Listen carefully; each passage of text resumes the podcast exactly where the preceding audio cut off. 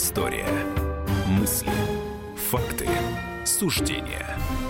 Здравствуйте, друзья! С момента окончания Первой мировой войны прошло сто лет. В предысторию вспоминают Иван Панкин и мой коллега Павел Пряников, историк, журналист, основатель портала толкователь.ру.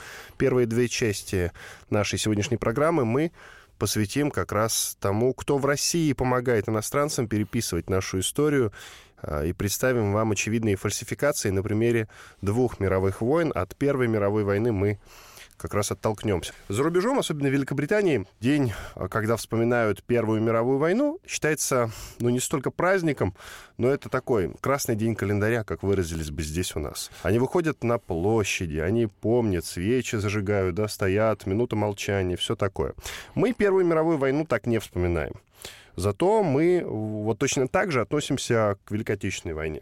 Почему, как ты считаешь, Первая мировая война у нас не популярна в России? Не популярна она по простой причине, потому что она перетекла в гражданскую войну и в революцию, и гражданская война стала гораздо большим э, по важности событием, чем Первая мировая, и по количеству жертв э, в Первой мировой э, в общей сложности у России погибло чуть менее двух миллионов, а общее число жертв гражданской войны около 10 миллионов человек вместе с мирными жителями. А второе, конечно же, не запомнилась в России она потому, что считалась империалистической на протяжении всей советской истории, считалась ненужной для России войной, в какой-то мере позорной войной, что царь развязал вот эту войну непонятно для чего, в интересах э, крупного империалистического капитала, и, в общем, гордиться здесь нечем. В том числе и потому, что э, Первая мировая война протекала для России неудачно, поводов для гордости там особых нет. А я вот приведу одну простую цифру. За время Первой мировой войны, за три года,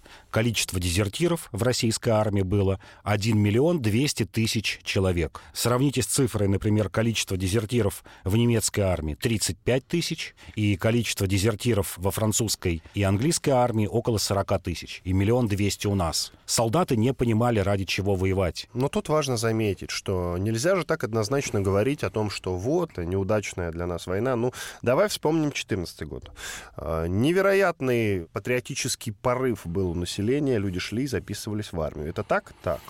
Идем дальше. А несколько великолепных, не говоря великих, э, наступательных операций, например, тот же Брусиловский прорыв, а, например, крепость Осовец, которую осаждали, осаждали, осадить не могли, и там совершенно героически сражались русские солдаты, не так ли? Пока их и каким химическим оружием не выдавили оттуда. Да, ну в какой-то мере так, но здесь нужно вспоминать, что вот этот весь патриотизм, он сосредоточился в крупных городах. Я всегда не устаю напоминать о том, что тогда было две России. Была Россия огромная крестьянская критическая масса, в основной своей части неграмотные малограмотные, это 85% населения, и вот 15% это горожане, из которых половина это жители крупных городов. Петербург, который переименовали в Первую мировую э, в Петроград, Москва, Рига, Одесса, Киев. Вот это вот примерно 7-8% населения. То есть это коснулось э, интеллигенции, коснулось каких-то высших классов, патриотический подъем, коснулось, естественно, буржуазии. Буржуазия всю Первую мировую войну выступала за продолжение войны, потому что что таких прибылей, какие были у нее во время этой войны, не было никогда. А, крупные предприятия увеличили прибыль в 2-3 раза, потому что было огромное количество заказов от э, правительства, государственных заказов, это раз. А второе, сильно ограничили забастовочные движения и э, повышение заработной платы. То есть тут получилась двойная выгода. А второе, здесь нужно представлять офицерство того времени. Для офицера война — это всегда продвижение по службе, это чины. Об этом очень много офицеров писали, что если в обычной жизни ты получал очередное звание за 3-5 лет, то во время войны ты каждый год, а то и раз в полгода мог получать очередное звание. И мы это видим на примере белых генералов, которые начинали войну подполковниками, полковниками, а закончили их генерал-лейтенантами генерал-полковниками. Вот все, что там Деникин, мы знаем, Краснов и, и, и, и прочие военачальники Белой армии, вот они прошли за эти там два с половиной-три года буквально вот 5-6 э, ступеней многие в воинских званиях. Для них война была действительно ну, таким карьерным продвижением. Другое дело, что это была война нового типа. Вот когда ее начинали, думали, что война закончится очень быстро, как все предыдущие войны. Вот последняя крупная война э, на европейском континенте, это война Германии против Франции, 70-71 год, которая, ну, там буквально за полгода завершилась. Никто не думал, что это будет позиционная война, война нового типа, война, когда ты почти все время сидишь в окопах. Я вот специально посмотрел статистику по смертям в Первой мировой войне, от э, каких ран больше всего умирали э, солдаты. Вот во французской армии, в английской армии 76% от артиллерии, а в германской и в российской армии это примерно 70-75%. Чуть ниже, но все равно это больше двух третей. Впервые, все, впервые ушла э, кавалерия. Что такое кавалерия? Кавалерия — это быстрые рейды того времени. Война стала позиционной. Химическое оружие — 2%, э, пулевые ранения, по-моему, 16%. Теперь непосредственно о фальсификации. Какую фальсификацию относительно российского участия в Первой мировой войне ты считаешь, ну, самый главный, центральный? Ну, центральный, я считаю, что э, там вот есть двух видов, две крайности. Первая крайность — фальсификация, что Россия выигрывала эту войну, и вот мы ушли э, в тот момент, когда нам чуть-чуть оставалось до победы. А вторая фальсификация — это то, что Россия э, проиграла войну, полностью проиграла войну. Вот на самом деле истина лежит где-то посередине. Россия и не выигрывала войну, и не проигрывала ее на, вот скажем так, на военном поле. А главная причина ухода нас с полей Первой мировой войны это внутренние причины, не военные причины. То есть тут нельзя сказать, что армия воевала плохо или армия, наоборот, воевала хорошо. Никто не знает, история не имеет слагательного наклонения. Высшие классы устали от этой войны, устали по понятным причинам. Одна из главных причин, назову ее, на нее мало обращает внимания. Основную поддержку царскому режиму составляли помещики, такая, скажем так, старая знать, которая свой основной доход извлекала из помещичьих хозяйств, а еще проще, из выращивания зерна. И вот Первая мировая война обрубила экспорт зерна помещики перестали получать доход. Все. И эта война, с одной стороны, одни помещики говорили, что давайте мы сейчас лучше эту войну будем вести, чем царь, побыстрее закончим, чтобы нам вернуться к нашим доходам. А другие говорили, нет, давайте прекращать, идти на сепаратный мир с Германией. в частности, олицетворяли вот эту группу Распутин и царица. Сейчас все больше и больше документов появляется, что действительно вот эта часть, прогерманская часть э, какого-то двора романовского, она была готова идти на сепаратный мир, на перемирие с Германией для того, чтобы выйти из войны. Смотри, на какой интересный пост я наткнулся в Фейсбуке на странице Ивана Усачева. Иван Усачев — это довольно известный телепродюсер, медиа-менеджер, если можно так выразиться. Многие помнят его по программе «Вы очевидец», которая выходила на рубеже 90-х, начала нулевых годов. Вот он был ее ведущим, «Вы очевидец». И еще он делал, например, программу «Дорожные войны», среди прочего, которая выходила на ДТВ, Перце. В общем, такой довольно известный телепродюсер. Вот, вот что что он написал у себя в Фейсбуке. «Столетие окончания Первой мировой войны не наш праздник, это наш позор. Большевики после прихода к власти в 1917 году заключили с Германией сепаратный мир, отведя армию и бросив на произвол судьбы братьев по оружию. Агрессивный четвертной союз, Германская, Австро-Венгерская, Османская империя и Болгарское царство начали одерживать верх. Европу спасли США, Американские войска приступили к боевым действиям в октябре 1917 и вели их до капитуляции противника. Потери дяди Сэма составили 117 465 человек. Именно поэтому во французскую столицу прилетел Дональд Трамп. Он имеет полное право наравне с европейскими лидерами воздать честь павшим воинам. Если бы Россия продолжила поддержку Антанты, жертв в этой страшной мясорубке было бы гораздо меньше. Но он привязал это к тому, что Владимир Путин приехал, прилетел в Париж и тоже участвовал в этих мероприятиях. Э, как ты оцениваешь этот пост? Ну, я оцениваю, что нет, это все неправильно. Это как раз одна из самых больших западных фальсификаций. Трамп на днях заявил, что США выиграли две мировых войны. И вот здесь мы видим, э, по примеру Первой мировой войны, даже число жертв 117 тысяч, и сравнить их с почти двумя миллионами жертв российской армии, во французской армии 2 миллиона, в германской. В общей сложности погибло 9,5 миллионов человек, солдат с обеих сторон. И вот сколько это цифра, вы сами можете посчитать, 117 тысяч. Ну, сейчас я быстро у нее посчитал, полтора, а, полтора процента, даже чуть меньше, полутора процентов американские жертвы от общего числа всех жертв э, сторон. И вот здесь, и вот здесь самое время прерваться для короткого перерыва. После него мы продолжим, там будет еще интереснее, друзья. Иван Панкин и мой коллега Павел Пряников, историк и журналист в студии.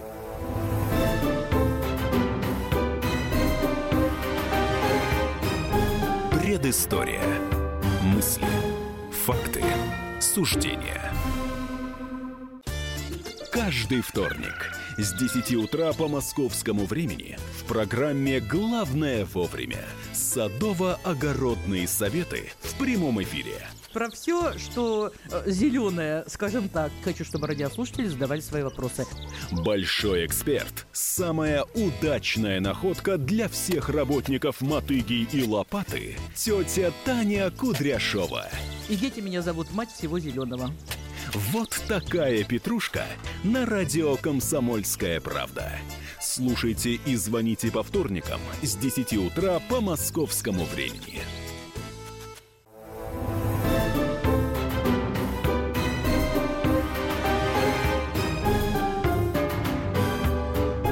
Предыстория. Мысли, факты, суждения. По-прежнему в студии радио «Комсомольская правда» Иван Панкин и мой коллега Павел Пряников, историк, журналист, основатель портала толкователь.ру. Я напомню тему нашего сегодняшнего эфира. Кто в России помогает иностранцам переписывать нашу историю? Очевидные фальсификации на примере двух мировых войн. Часть первую мы целиком посвятили Первой мировой войне. А начал я ее вот с какой мысли. Смотрите, вот в Великобритании, в Париже, во Франции, как все-таки серьезно относятся к празднованию Первой мировой войны, если какая-то какая-то годовщина случается, очень серьезно относятся. У нас так относятся э, серьезно только к датам, связанным со Второй мировой войной. А почему? Потому что мы вложили, мы даже больше, чем вложили. Нет э, четкого определения, нет э, каких-то конкретных слов, чтобы описать, что русский народ сделал для того, чтобы предотвратить развитие Второй мировой войны, чтобы ее остановить. Невероятный героический подвиг. Возможно, в Первой мировой войне нечто подобное совершили страны Антанты, кроме России. Хотя Россия все-таки э, свою лепту внесла.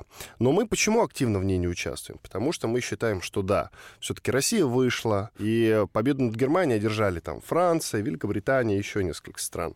Мы э, в серединке, где-то в начале, в серединке, конечно, вложились, но потом мы вышли и не участвовали. Ну, и понятно, ну что, мы будем как-то в этой лесте говорить, что мы победили э, в двух мировых войнах. Нет. А как делает, например, Америка? Например, Америка говорит, страна, которая выиграла две мировые войны, войны. Или вот, например, Дональд Трамп говорил, страна, которая победила Гитлера, прямая цитата. Или Арнольд Шварценеггер говорит, страна, которая победила Гитлера. Ну, еще много-много кто в США считает, что э, США победили Гитлера. Представляете как? А все почему? Потому что на деле они, на самом деле, э, внесли, конечно, лепту, там, ленд-лизом, хотя мы за него рассчитались. Так что они это сделали за деньги, друзья, напоминаю. Они просто так, потому что хотели победить Гитлера. Нет. Они все время напоминают про нормандскую историю. Да я вас умоляю, неужели, если бы не было нормандской а, операции, Вторая мировая война там продолжилась бы еще несколько лет, да, и Россия в итоге, Советский Союз в ней не победил? Конечно, нет. Вот историк передо мной сидит, э, товарищ историк. Да. Подтвердите или опровергните, пожалуйста, мои слова. Да, я, кстати, про деньги хочу сказать, что расплатились уже при правительстве Черномырдина, платили до 90-х годов. И по ленд кстати говоря, и по долгам Франции. При, при Викторе Степановиче Черномырдине мы заплатили даже часть французских долгов по Первой мировой войне, которые брали. В США, друзья, кто-нибудь помнит, чтобы торжественно отмечались какие-то даты, связанные со Второй мировой войной?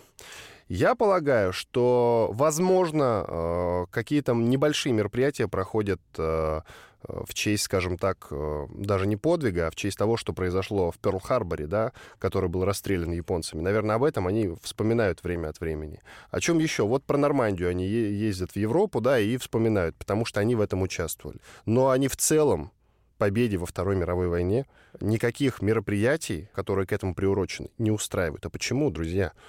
А потому что они к этому имеют такое же отношение, как какое мы имеем к Первой мировой войне. И даже меньше. Вот, кстати, даже меньше, нет? Меньше. Меньше. Меньше. Понимаете? Меньше. Даже по количеству жертв. Вот в предыдущей части я сказал, что американские потери составили менее полутора процентов от общих потерь в Первой мировой войне. А во Второй мировой войне эта цифра была менее одного процента. Американцев погибло около 400 тысяч, причем на двух фронтах, считая еще вместе с Японией. А общее число жертв во Второй мировой войне, оно более 60 миллионов человек. А если брать еще и Китай, китайские жертвы и жертвы в Юго-Восточной Азии, это больше 100 миллионов. И вот посчитайте, 400 тысяч — это 0,4%. То есть это еще в три раза меньше, чем в Первой мировой войне. Много ли памятников э, в Европе, которые посвящены Второй мировой войне. Они есть, но их немного. А что касается Восточной Европы, там их сносят. Много ли памятников, посвященных Второй мировой войне в США, друзья? Да, очень мало. Очень мало. А как вы считаете, с чем это связано, друзья? Ответ лежит на поверхности. А почему у нас эти памятники стоят на каждом шагу? Ну, вот вам и ответ. Теперь о переписывании, о конкретном переписывании. В Великобритании есть замечательный, в кавычках, писатель, которого зовут Энтони Бивер. Он считается э, военным историком. Считается очень крутым военным историком. Его книги, которые называются «Сталинград», которые называются «Падение Берлина», разошлись миллионными без преувеличения тиражами. Книга «Сталинград» в Великобритании в семьях среднего класса лежит почти в каждом втором доме, считается, в каждой второй семье лежит на полке. Я не преувеличиваю, друзья, прямо сейчас залезьте в свои телефоны, можете погуглить, что называется, и проверить. Это действительно так.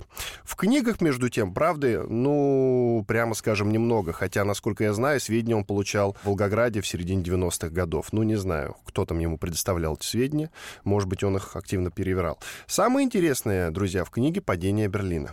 Там э, едва ли не каждый русский солдат э, считал своим долгом изнасиловать немку. Вот об этом Павел сейчас расскажет поподробнее. Да, безусловно, именно Энтони Бивер начал эту тему. Он еще в своих статьях в 90-х годах, когда начал, как он говорит, получать какие-то данные из личных дневников, из личных воспоминаний, э, из э, якобы каких-то архивов, хотя я не верю, что в архивах такое могло быть. Конечно, единичные случаи были, безусловно, и эти единичные случаи описывались именно потому, что за них наказывали солдаты, офицеров. И эти случаи описываются не так, что вот как хорошо, что кого-то изнасиловали, а вот если кто-то изнасиловал, то к нему применена такая-то мера наказания. И это действительно возмутило даже э, западных многих историков. Многих западных историков возмутило... Среди них есть немецкие историки, что да, самое да, интересное. немецкие, американские историки, которые говорят, они его критикуют с методологической точки зрения, что нельзя обобщать эти данные на основе личных наблюдений. То есть вот вы, вы опросили 20 человек, 20 каких-то ветеранов вам рассказали,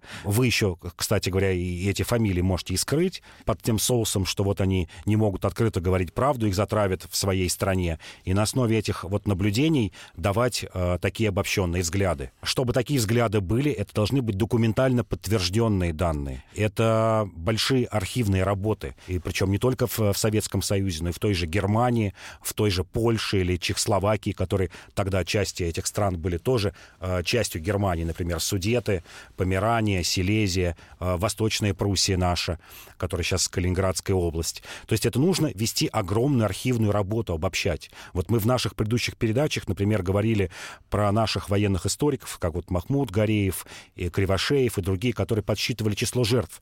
Вот у них эта работа занимала десятилетия, причем не одного человека, а огромного трудового коллектива из десятков, а то и сотен историков.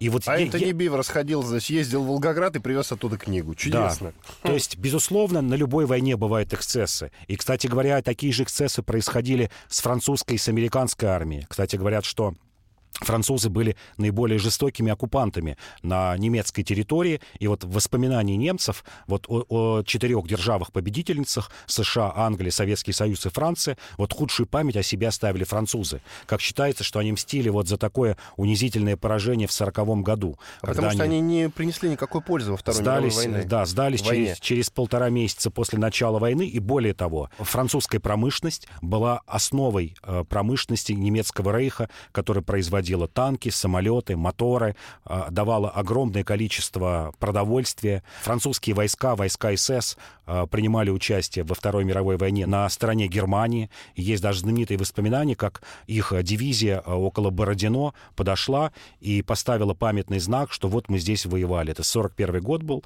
осень 41 года. Французы стояли под Москвой и думали, ну вот сейчас повторим подвиг Наполеона, и значит скоро тоже, тоже войдем э, в Москву. И вот эти эксцессы, безусловно, были. Но то, что делали немцы на территории оккупированных стран, и не только Советского Союза, но, например, и Польши, и Югославии, пожалуй, вот три страны, которые вынесли, ну, я бы сказал, наибольшую тяжесть немецкой оккупации, это, конечно, Советский Союз, Польша и Югославия. То, что там творилось с немецкими оккупантами, и, кстати говоря, это было зафиксировано, вот в отличие от Бивера, от уже тогда 43 44 45 год, вот все эти зверства, потому что собирались э, данные не 20 ветеранов, а сотен тысяч человек. Работали огромные комиссии, которые опрашивали местное население, которые опрашивали немецких пленных. Это была огромная работа. Я вот приведу простой пример. Краснодон, э, молодогвардейцы, организация «Молодая гвардия». Вот следственные действия по только одной этой организации заняли полтора года. Было опрошено больше 8 тысяч человек. Вот что такое настоящее следственное действие для того, чтобы выяснить правду о, о том, что случилось. Опрашивались и немцы, которые были в Краснодоне, коллаборационисты, полицаи, которые там были, и пострадавшие. И вот из этого делались какие-то выводы. А делать выводы, я еще раз говорю, вот эти методологические бивера на основе опросов десятков человек или там нескольких монографий, ну, это любой историк вам скажет, что так делать нельзя.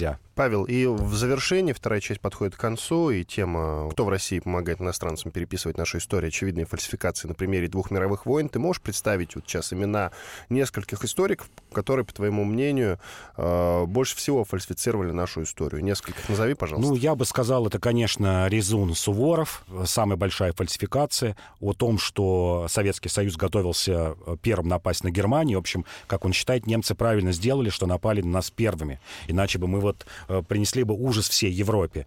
Я бы сказал, что у профессора Зубова есть вот такие перегибы. Есть множество историков ну, такого меньшего плана, которые делают выводы не на основе документов, а на основе вот каких-то личных э, заключений. Иван Панкин и Павел Пряников, историк, журналист, основатель портала толкователь.ру. В третьей части поговорим об убийстве Кеннеди. 55 лет э, с момента как э, Ли Харви Освальд выстрелил в президент США, когда Америка расскажет миру правду о заговоре против любимого президента. Не переключайтесь.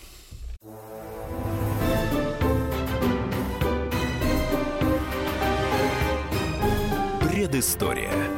Мысли. Факты. Суждения. Товарищ адвокат! Адвокат! Спокойно, спокойно. Народного адвоката Леонида Альшанского хватит на всех. Юридические консультации в прямом эфире. Слушайте и звоните по субботам с 16 часов по московскому времени.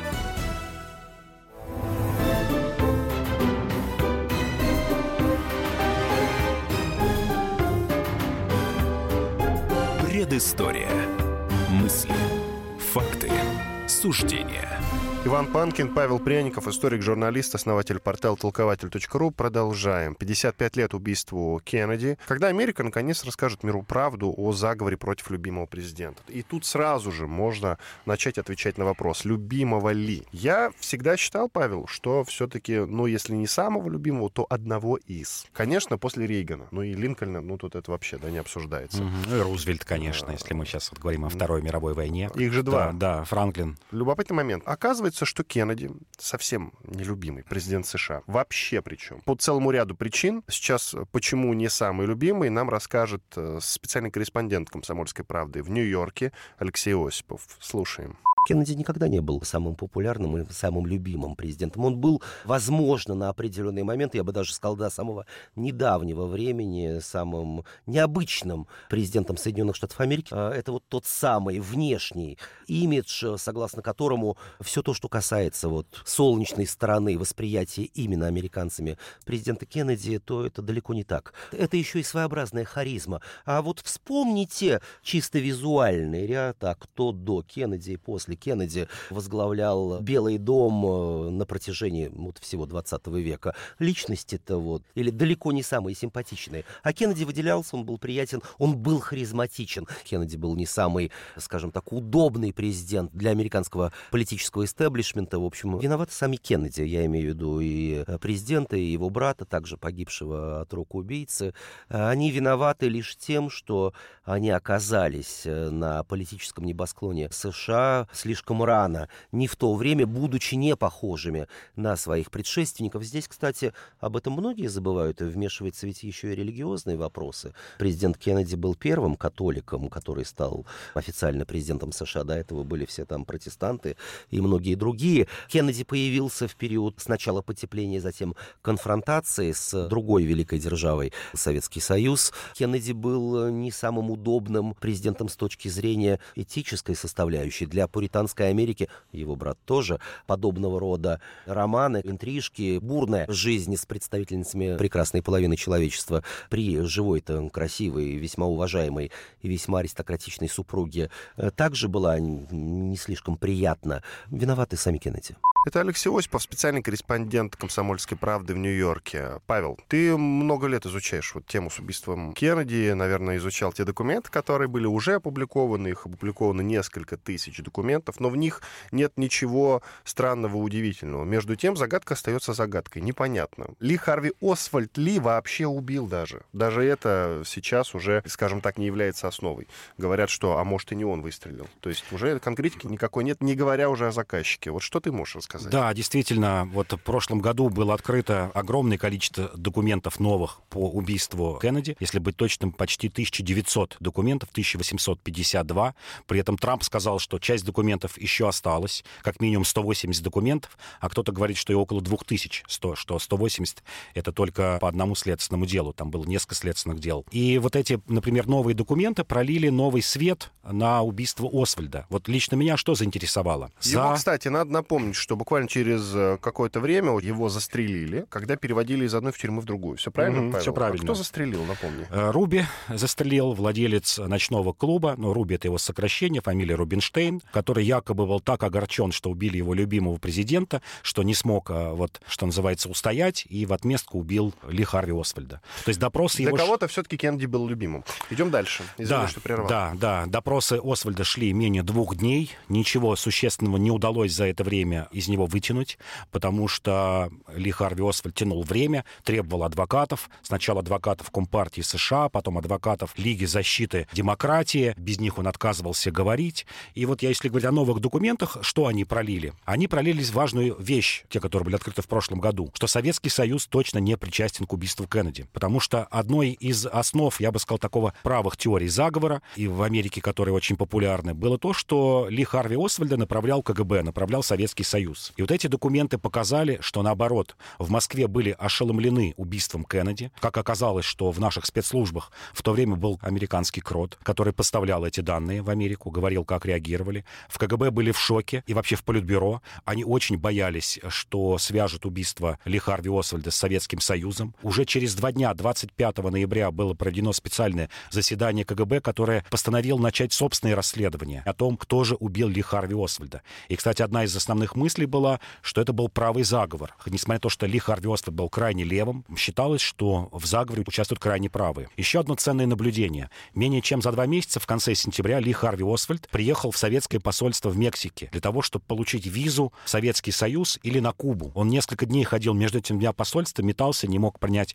окончательное решение, куда же он хочет поехать. И вот один из сотрудников советского посольства отмечает, что и на Кубе, и в Советском Союзе отказали ему в визе из-за того, что видели в нем, вот прям дословная цитата, невротического маньяка. И отмечали, что у него тряслись руки, он говорил что-то нечленораздельное. И, кстати говоря, на основе этих потом выводов КГБ делало заключение, что этот человек не мог так метко стрелять в президента Кеннеди, потому что у него были явные невротические проблемы. Ну, просто-напросто тряслись руки. Это невротик. Потому что убийство Кеннеди было организовано очень четко по времени. Это заняло буквально 6 секунд. Эти три выстрела, которые были. Расстояние было около 80 метров. Операция была продумана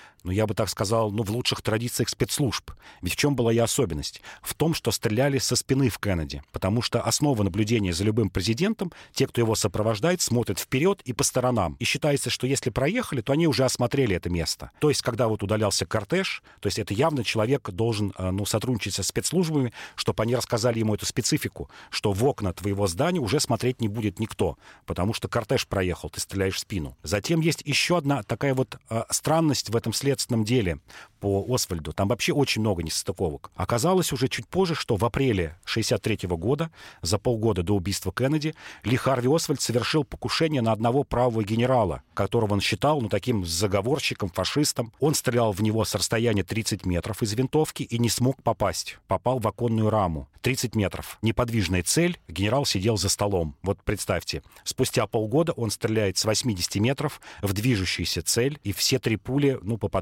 в общем, можно сказать, в цель. Это очень заинтересовало. По этому действию совершались тоже следственные эксперименты. И что удивительно, пуля, которая была извлечена из законной рамы, ну, чтобы понять, стрелял ли Харви Освальд или нет, вот ее при следственном эксперименте повредили и сказали, что мы ничего сказать не можем, он стрелял или нет. Но сложно себе представить, что как можно повредить кусок свинца так, чтобы потом нельзя было сделать вторичную экспертизу. Вот если бы эта экспертиза показала, но говорят, что косвенно якобы это была действительно винтовка Ли Харви Освальда. Его жена в этом уверяла. Жена, кстати говоря, была русская вот, у него, вот, которую вот, он привез вот. в Америку. Да, вот об этой связи расскажи. И еще мне, знаешь, что любопытно?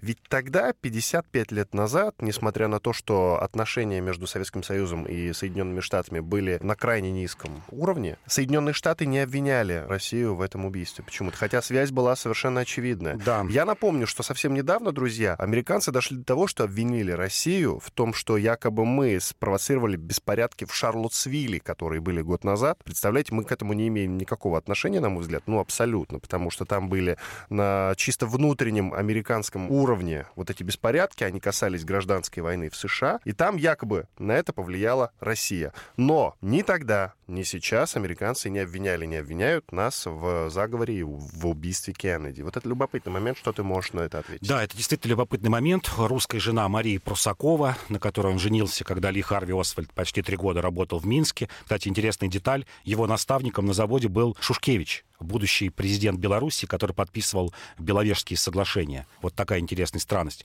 Он вывез ее в Америку, у них было две дочери, и Мария Прусакова, она сотрудничала со следствием, рассказывала все о своем муже. Насколько я знаю, она жива, по-моему, до сих пор. Она 41 -го года рождения, то есть ей, получается, 77 лет. Вполне благополучный второй брак. И, в общем, она рассказала все, что могла о своем муже. Это не сильно, как я еще раз говорю, заинтересовало следственные органы. Вообще, следственные органы много что не заинтересовало. Вот есть простой пример. А, есть есть самая лучшая видеозапись убийства Кеннеди. Такой репортер Абрам Запрудер. Он снял 26-секундный ролик. Из этого ролика в течение 12 лет показывали только отдельные кадры. Впервые его показали только в 75 году по телевидению спустя 12 лет после убийства. И причем, как говорят, что якобы это была неполная запись. Еще одна странность — это следственные действия Комитета Конгресса США в 70-х годах, которые пришли к выводу, что у Ли Харви был напарник, потому что они прослушивали аудиозаписи всех переговоров по рации полицейских полицейских. Это огромный труд прослушать, очистить от шумов, и пришли к выводу, что был еще один четвертый выстрел с противоположной стороны. Не вот со склада с шестого этажа, откуда стрелял Ли Харви Освальд, а был четвертый выстрел. Он был мимо, но тем не менее был. И, как ни странно, этой вот информации не дали ход. Но не дали ход тоже по понятным причинам. Прошло 15 лет. И сказали, что и что там расследовать, мы ничего через 15 лет не узнаем. Очень странно с этим и Джеки Рубио, который умер спустя несколько лет в 67 году в тюрьме якобы от рака легких которого... Его, это он убил. Он убил, да, он Ли Харви Освальда. Ли, Ли Харви Освальда, да. И из него не удалось ничего выжить. И что якобы у него была сделка со следствием. Вообще кто-то говорит о том, что умер и не он, потому что в спешке следственные действия выяснили, он ли это умер или нет. И говорят, что вот от рака он сильно изменился внешне. Не всех родственников пригласить для того, чтобы опознать, он это или нет. Тут очень много загадок до сих пор, конечно, в этом, в этом Давай деле. подытожим все-таки. Как ты считаешь, все-таки есть у тебя некие мнения, я уверен в этом. Кто заказчик? Как ты а, считаешь, кому это было выгодно? Я считаю, что Ли Харви Освальд принимал участие в убийстве. Стрелял он нажал он, на курок. А, вот это неизвестно, нажал или нет. Вполне возможно, он был проводником тем человеком, который провел еще одного стрелка на склад на шестом этаже. То есть он был частью заговора. Возможно, его использовали в темную. Действительно, вот, ну, что называется, подогревали его ненависть к президенту США. И была какая-то организованная группа. Это отдельная большая тема, потому что, например, свой офис в Новом Орлеане он снимал рядом с офисом частного детектива, который был раньше агентом ФБР. И с ним были очень хорошие отношения. И даже часть часть оружия переслали на офис этого детектива. Что вот, скорее всего, он был частью заговора. Было там их несколько человек. Что он, как работник склада, провел одного или двух людей на шестой этаж, хорошего стрелка, еще раз напоминаю, в течение 6 секунд с расстояния 80 метров по движущейся цели. Все пули попадают точно в цели, должен быть отличный снайпер. Провел и, видимо, стоял, ну, как сейчас называют, на шухере, или помогал этому человеку вот расположиться у окна и стрелять пожалуйста. из окна. Это я спецслужбы США? Или я, я думаю, что это, другие я, силы. Я, я думаю, что это правый заговор, да, спецслужб США и вообще каких-то правых сил, недовольных президентом Кеннеди, как первым президентом-католиком. Это для Америки был шок. Человек, который проводил большие социальные реформы, в том числе по расовой сегрегации, по социальным реформам большим в Америке. Например, впервые вел продуктовую помощь беднякам, талоны. И были большие у него, конечно, мысли и по сближению СССР, даже по Карибскому кризису. Несмотря на то, что Кеннеди, он никак, Кеннеди, никак не мог да. найти общего языка с Хрущевым. Более того, Хрущев по отношению к Кеннеди вел себя, ну, прямо скажем, не очень вежливо и мягко. Тем не менее. Спасибо большое. Э, Третья часть э, завершена. Иван Панкин, Павел Пряников, историк, журналист, основатель портала толкователь.ру. В четвертой части поговорим в рамках цикла традиционного нашего о правителях России. Поговорим об Алексее Михайловиче, отце Петра Первого. Почему царь, прозванный Тишайшим, все время с кем-то воевал. Вот тема разговора. Оставайтесь с нами.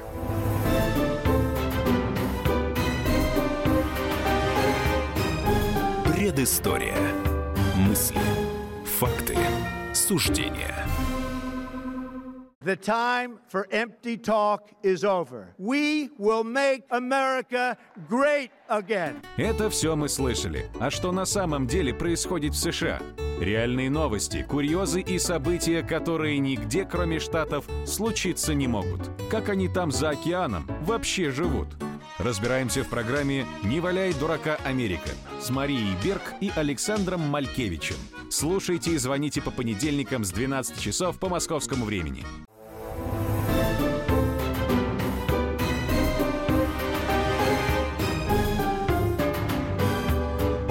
Предыстория. Мысли. Факты. Суждения. Иван Панкин, Павел Пряников, историк, журналист, основатель портала толкователь.ру. В рамках нашего традиционного цикла о России сегодня мы поговорим про Алексея Михайловича, отца Петра Первого. Почему царь, прозванный Тишайшим, все время с кем-то воевал. Вот тема разговора. Ну, давай сначала все-таки непосредственно портретно расскажем, Павел, об Алексее Михайловиче. Да, портрет действительно тишайший. Прозвали его из-за тихого и такого робкого в какой-то мере характера. И вообще э, отмечали, что первый Романовы и его, э, его отец э, Михаил и сам Алексей были такие робкие люди, которые предпочитали ну, вести такую кабинетную, как сегодня сказали бы, работу. Вот Алексей Михайлович полностью отвечал этому тоже портрету портрету, как и его отец. Он любил, как тогда говорили, интеллектуальные забавы. Вот я бы сказал, что это был первый царь-интеллектуал на Руси в, в, в таком в европейском понимании. Человеком, интересовавшимся западной литературой, западным театром, музыкой. А, вообще такой первый западник. Но западник для такого, для узкого круга. Человек, который понимал, что если западные порядки принести для всей а, Руси, то она просто рухнет, а, как это было во время смуты, когда пришли поляки, и люди увидели совсем другую жизнь и поняли, что эта жизнь не похожа на их, и вообще неизвестно, что будет тогда со страной. Вот свой двор он э, старательно, как сейчас сказали бы, вестернизировал. Например, Алексей Михайлович был первым человеком, который приказал наладить регулярную доставку западных газет, которые ему переводили э, переводчики, и вот в такую, такую выжимку раз в неделю ему рассказывали, что происходит в Европе. Царь, который первым понял важность европейской коалиции в том, что войны теперь наступило то время, когда войны в одиночку не ведут что нужна коалиция. И как раз вот первая польская война, вот такой удачный э, период, 50-е годы, э, мы вели эту войну против Польши одновременно со Швецией. То есть вот впервые такой союз двух больших держав того времени состоялся, и начали, что называется, рвать Польшу на куски. То есть мы наступали со стороны Украины, со стороны Белоруссии, а шведы атаковали Польшу с севера. И эта война оказалась, в общем-то, удачной для России. Мы отвоевали Смоленск, мы отвоевали восточную часть Беларуси, а главное, присоединили левобережную часть Украины. Ведь время правления Алексея Михайловича, несмотря на то, что он тишайший, вот это действительно а, а, личность такая была а, что называется, тихая, но при этом он впервые начал такую агрессивную внешнюю политику, понимая, что за ним есть сила. Вот когда Иван Грозный вел внешнюю политику, Ливонские войны, наступление на Польшу, у него были, скажем так, тылы э, незащищенные. Это было Крымское ханство, э, Казанское ханство, э, шведы те же с северо-запада. Вот Алексей Михайлович действовал по-другому.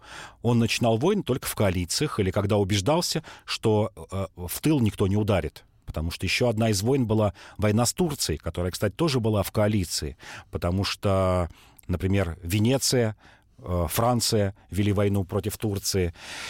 То есть это такой, я бы сказал, первый царь-дипломат, первый царь-западник, э, первый царь, который понимал важность образования, э, царь, который понимал, что нужны реформы России, главная реформа церковная прошла как раз при Алексее Михайловиче. Тот самый раскол, реформа патриарха Никона. Если отбросить вот религиозную догматику а, и рассказать так вот светски, что происходило. Происходило, что на Русь после присоединения Украины в 1654 году, ну, на самом деле, даже чуть-чуть раньше, в 40-е годы, хлынуло, хлынул огромный поток украинских просветителей. А, людей, которые заканчивали иезуитские школы, итальянские, польские школы, люди, знавшие иностранные языки, знакомые с западной культурой. Вот эти люди пришли делать не только церковные реформы, реформы, ну и вообще, я бы так сказал, интеллектуальные реформы э, на, на Руси. Алексей Михайлович первым понял, что нужна армия нового типа. Как раз ведь э, вот впервые, вот почему я всегда говорю, что нужно обращать на внимание на историю России в совокупности с тем, что происходило в Европе. 1800-1648 год. Заканчивается огромная 30-летняя война в Европе шедшая действительно ровно 30 лет, с 1618 по 48 год.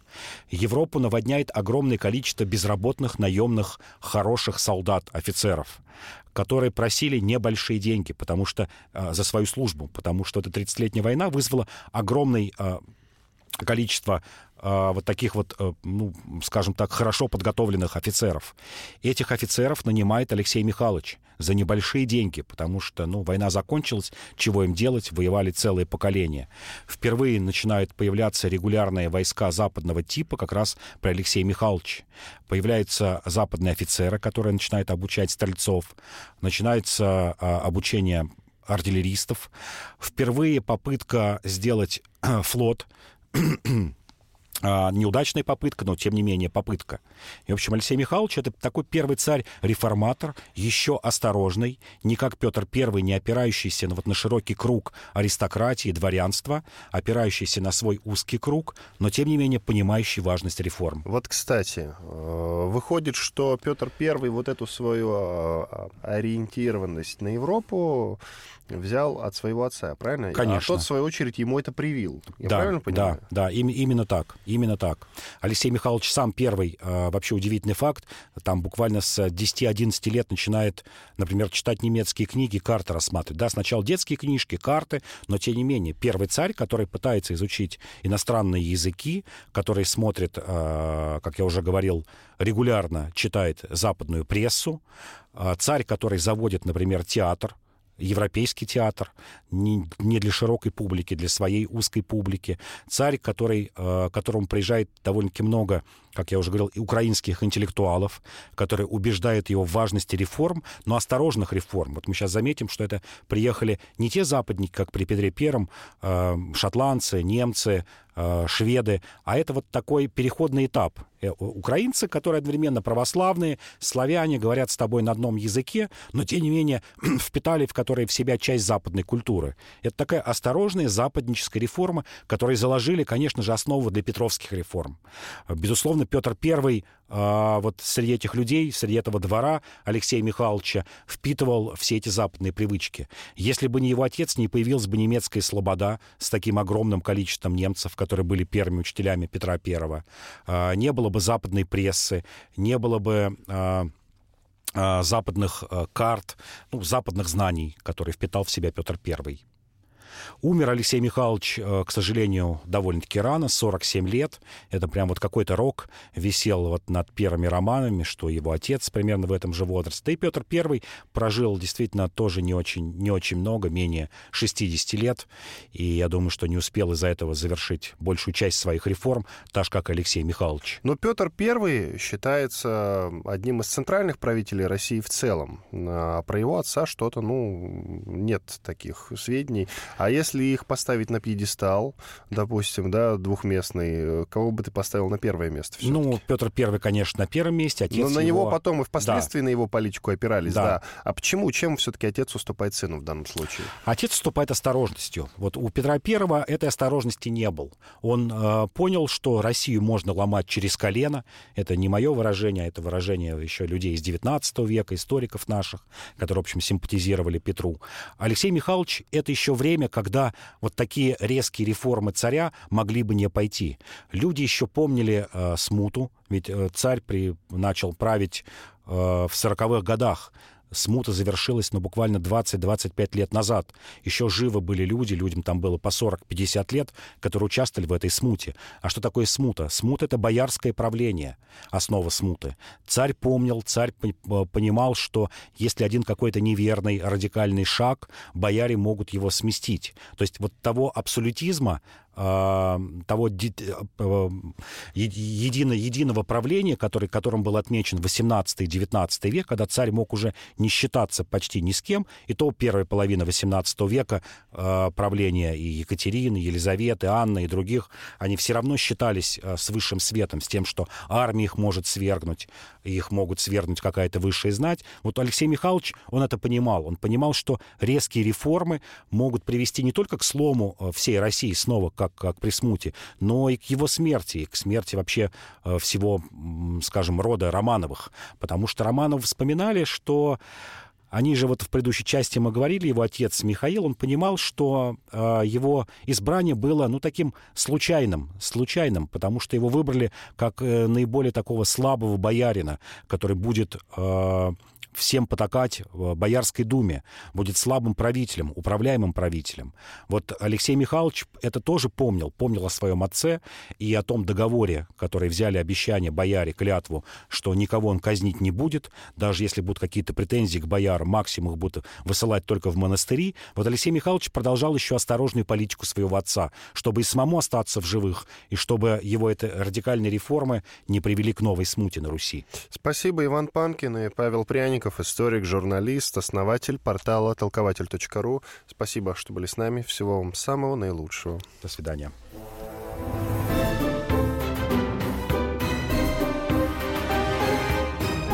Предыстория. Мысли. Факты. Суждения.